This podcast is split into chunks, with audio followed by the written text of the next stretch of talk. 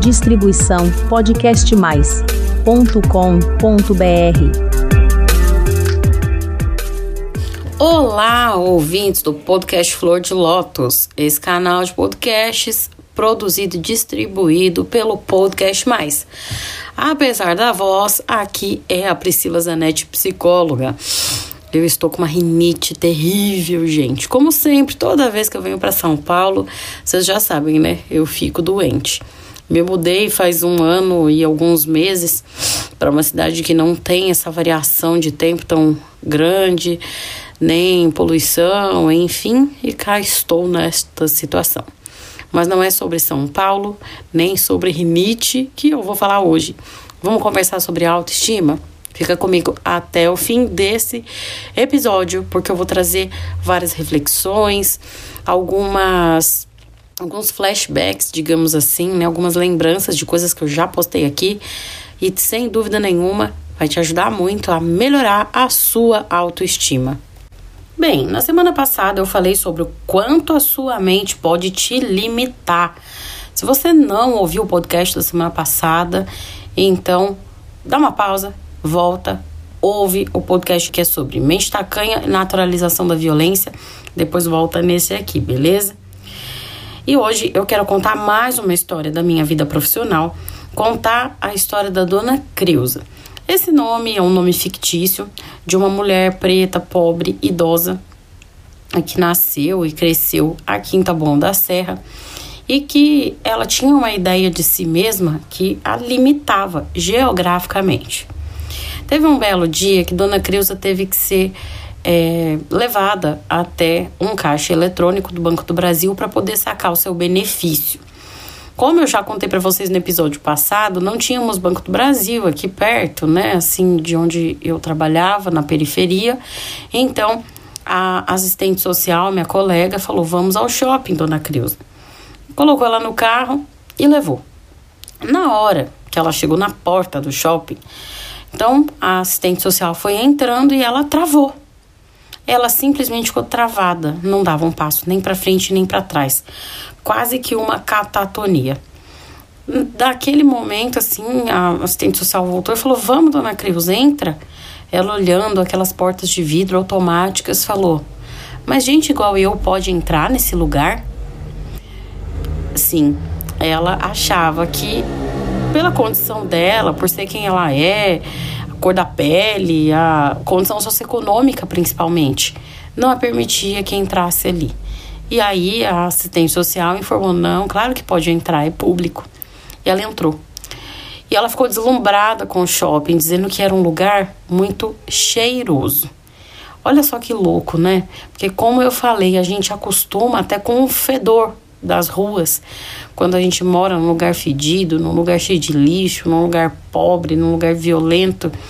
E isso vai também internalizando na gente, impregnando do tipo: eu não posso frequentar tal lugar, eu não posso ir em tal lugar, não sou bom o suficiente para poder acessar determinadas coisas. Vocês percebem como a autoestima dela a limitou? Aí você vai falar: ai, Priscila, isso não tem nada a ver com autoestima. Mas tem sim. E eu quero, vou deixar linkado aqui na descrição desse episódio, o episódio 9, que é como melhorar a sua autoestima. Nele eu faço uma excelente definição, conceituação sobre o que é de fato autoestima, como que ela interfere na sua vida, no seu, na sua forma de agir, na sua forma de se relacionar e também dou 10 10 dicas para você melhorar a sua autoestima. Então, depois que você terminar esse episódio, você vai clicar no link que eu deixei aqui abaixo, episódio 9. Olha, lá no comecinho do canal, hein? Faz tempo. Mas é um episódio excelente, tenho certeza que você vai gostar. E aí, voltando, né? A dona Creuza, ela se via aí como essa pessoa. Agora eu vou perguntar para você. Como que você se vê? Como que você tem se limitado? Todos os dias eu ouço pessoas reclamando, é, na verdade, desabafando, externando a sua dor em relação à sua baixa autoestima. Eu ouço frases do tipo: Ah, ninguém vai me ouvir, Eu não vou falar não, eu não vou me expor, eu não, ah, eu vou passar vergonha na internet, eu vou ser ridículo, ridícula se eu me expor. Não, mas se eu expor o meu trabalho, ah, não, imagina, nem eu sou, não sou bom o suficiente. Ou eu não tenho sucesso, um setup, uma roupa, eu não tenho a beleza, eu não tenho diploma, eu não tenho realizações, eu não tenho dinheiro, eu não tenho a quantidade de likes, enfim que fulano de tal, quantidade de seguidores, sempre isso, né? Com que eu não tenho, eu não tenho, eu não tenho, eu não tenho. Aí eu te faço outra pergunta. Com base em que você fala isso?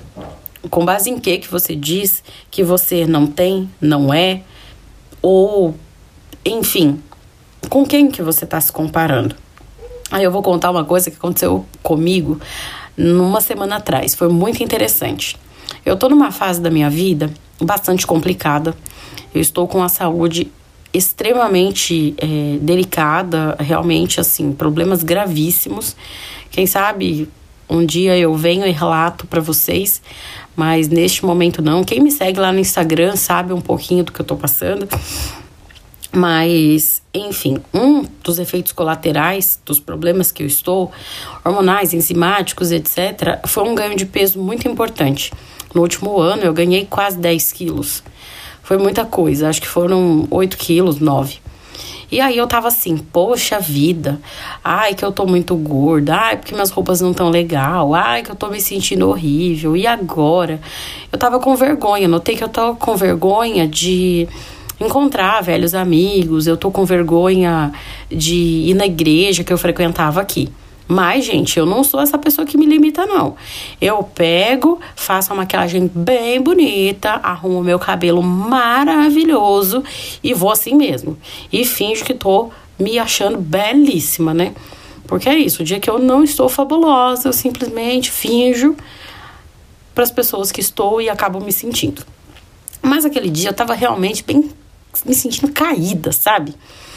Mas ainda assim fui lá, era uma, uma, um culto de comemoração, enfim, uma festividade. Quando na porta, porque era uma outra igreja, não exatamente a que eu frequentava, era num, a mesma igreja, só que numa, numa outra localidade. E simplesmente eu dou de cara com uma ex-colega de escola, da época da adolescência. Eu não vi a Karina desde 2004. Então, há muito, muito, muitos anos, acho que 18 anos, né, que eu não via a, a Karina. E simplesmente eu falei, não acredito! Porque, gente, no dia anterior eu havia pensado nela, lembrado de uma situação de um trabalho escolar que a gente fez junto e tal. E eu gostava muito dela. E aí, sabe o que, que a Karina falou para mim? Nossa, Pri, você tá tão linda! Aquilo foi um choque para mim. Eu pensei, ué, mas eu tô feia, eu não tô bonita, eu tô gorda, eu tô com o rosto cheio de espinha, eu tô me sentindo mal, como assim eu tô bonita?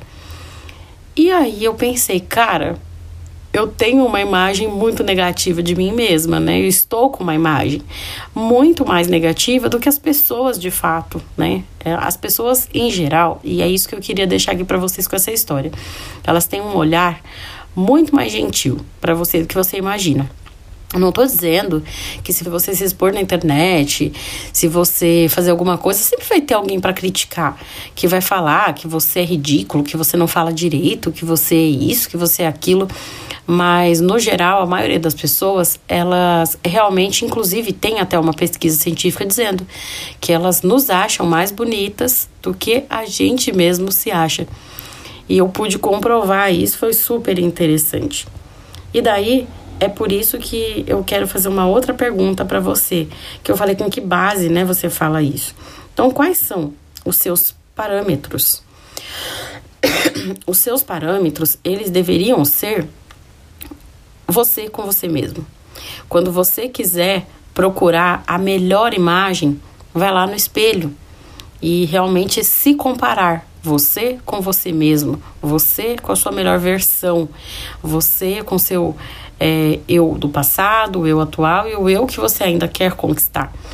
Mas não, a gente faz o quê? A gente corre para a internet. E por isso que vem essas coisas, que essa sensação de fracasso, de você não ter atingido ali aquela beleza, aquela, não tem a roupa, não tem isso, não tem aquilo, é sempre essa ideia de falta. E isso é uma coisa estrategicamente pensada. Primeiro, as redes sociais foram feitas para vender. Então, não acredite nesses anúncios patrocinados e a pessoa falando: Olha como eu sou maravilhoso, ai, como eu sou incrível, olha aqui, tudo na minha vida é perfeito, arrasta para cima para saber, né? Clique em saiba mais e vem ser incrível como eu. Na real, todo mundo tem problema, todo mundo tem um dia que as coisas não vão bem, inclusive eu falo isso também lá no episódio de número 9 que eu já falei para vocês, que eu vou deixar descrito aqui embaixo. Eu não tô dizendo que 100% disso que a gente vê na internet é mentira, até porque Vou pegar o meu exemplo. Estou na internet, falo das minhas histórias de superação para sempre é, inspirar vocês que me ouvem e mostrar que é possível florescer após um relacionamento abusivo e eu sou prova viva disso. No entanto, eu nunca trago a fórmula mágica. Esse é o método definitivo. Ai, se você não vier aqui só comigo, né, que vai ser realmente fantástico. Muito pelo contrário, né? Eu coloco aí sempre multiplicidade de caminhos e principalmente a minha frase aqui, né? Procure um psicólogo para chamar de seu. Isso significa que é da sua escolha o seu profissional e não procure eu para ser sua psicóloga. Percebe a diferença de alguém que de fato usa sua vida de forma a inspirar e não de forma a causar inveja ou mesmo para te rebaixar? E daí você também tem que pensar como que você está olhando para essas pessoas. Esses dias eu estava vendo um vídeo do psicólogo Rossandro Klingey. Eu acho que é assim que fala sobre o nome dele. E ele contou sobre um caso que ele atendeu de um paciente no qual ele chegou e falou: Olha, é, acredito que eu vou te encaminhar para outro profissional, porque tudo que estava ao meu alcance eu já fiz e você não melhora. Né? Você se sente extremamente infeliz, a sua autoestima tá baixa e tal, e assim, tudo que eu podia fazer eu já fiz. Mas eu vou fazer uma última coisa. Eu vou pedir para que você anote numa folha tudo que você teria que ter ou ser para ser feliz. O que te falta? E aí você volta na semana que vem, a gente conversa e vai ser minha última tentativa, tudo bem? Tudo bem. O cara foi, quando voltou, estava escrito que ele queria ter feito um doutorado em Harvard, ele queria falar, sei lá, cinco, seis línguas, ele precisava ser mais alto, ele ter a voz mais grossa, não sei, tantas coisas que ele colocou, ele montou, como disse o Rossandro, um X-Men. E às vezes, né, na nossa cabeça, quantas vezes eu vou usar exatamente a frase que ele usou? Quantas vezes a gente monta esse X-Men na nossa cabeça? esse X-Men, esse ser que é um humano, no entanto, ele é super especial e hiper poderoso. Eu gosto de usar também a questão do avatar, né? Agora com essa história de metaverso e que também, né, vai ter agora o filme Avatar 2. Para quem não assistiu um lá quando saiu, assiste, você vai entender do que eu tô falando. Então, você monta uma ideia irreal na sua cabeça. E aí o paciente do doutor Rossandro pegou e disse: Não, mas eu faço isso que é para eu me inspirar. Porque o fulano, ciclano, beltrano tem. Aí ele falou: Não, você não está fazendo isso como uma forma de inspiração, como uma forma de você alcançar algo. Você está usando isso na forma de se depreciar. E isso é absolutamente diferente. Então, aqui tem a questão de você colocar metas irreais para você, para que você se sinta competente, bonito, é importante, uma pessoa que é merecedora de coisas boas, de afeto, de amor, de amizade verdadeira. Então é aquela comparação que eu falei para você fazer de você com você mesmo, mas você coloca metas absolutamente é, irracionais, absolutamente impossíveis. Então você vai sempre estar aquém dessa vida fantasiosa que você colocou para sua cabeça, na sua cabeça, né? Que você tem que viver. E tem aquela outra situação na qual você se compara com outras pessoas que têm as suas histórias, que têm aí a sua vida, enfim, e você também fica achando que você precisa, né, estar na Forbes, aquele ranking dos mais ricos antes dos 30. E você, chegando aí nos 30, ainda está tentando descobrir se a lenda dessa paixão faz sorrir ou faz chorar, não é mesmo? E aí você se sente o quê?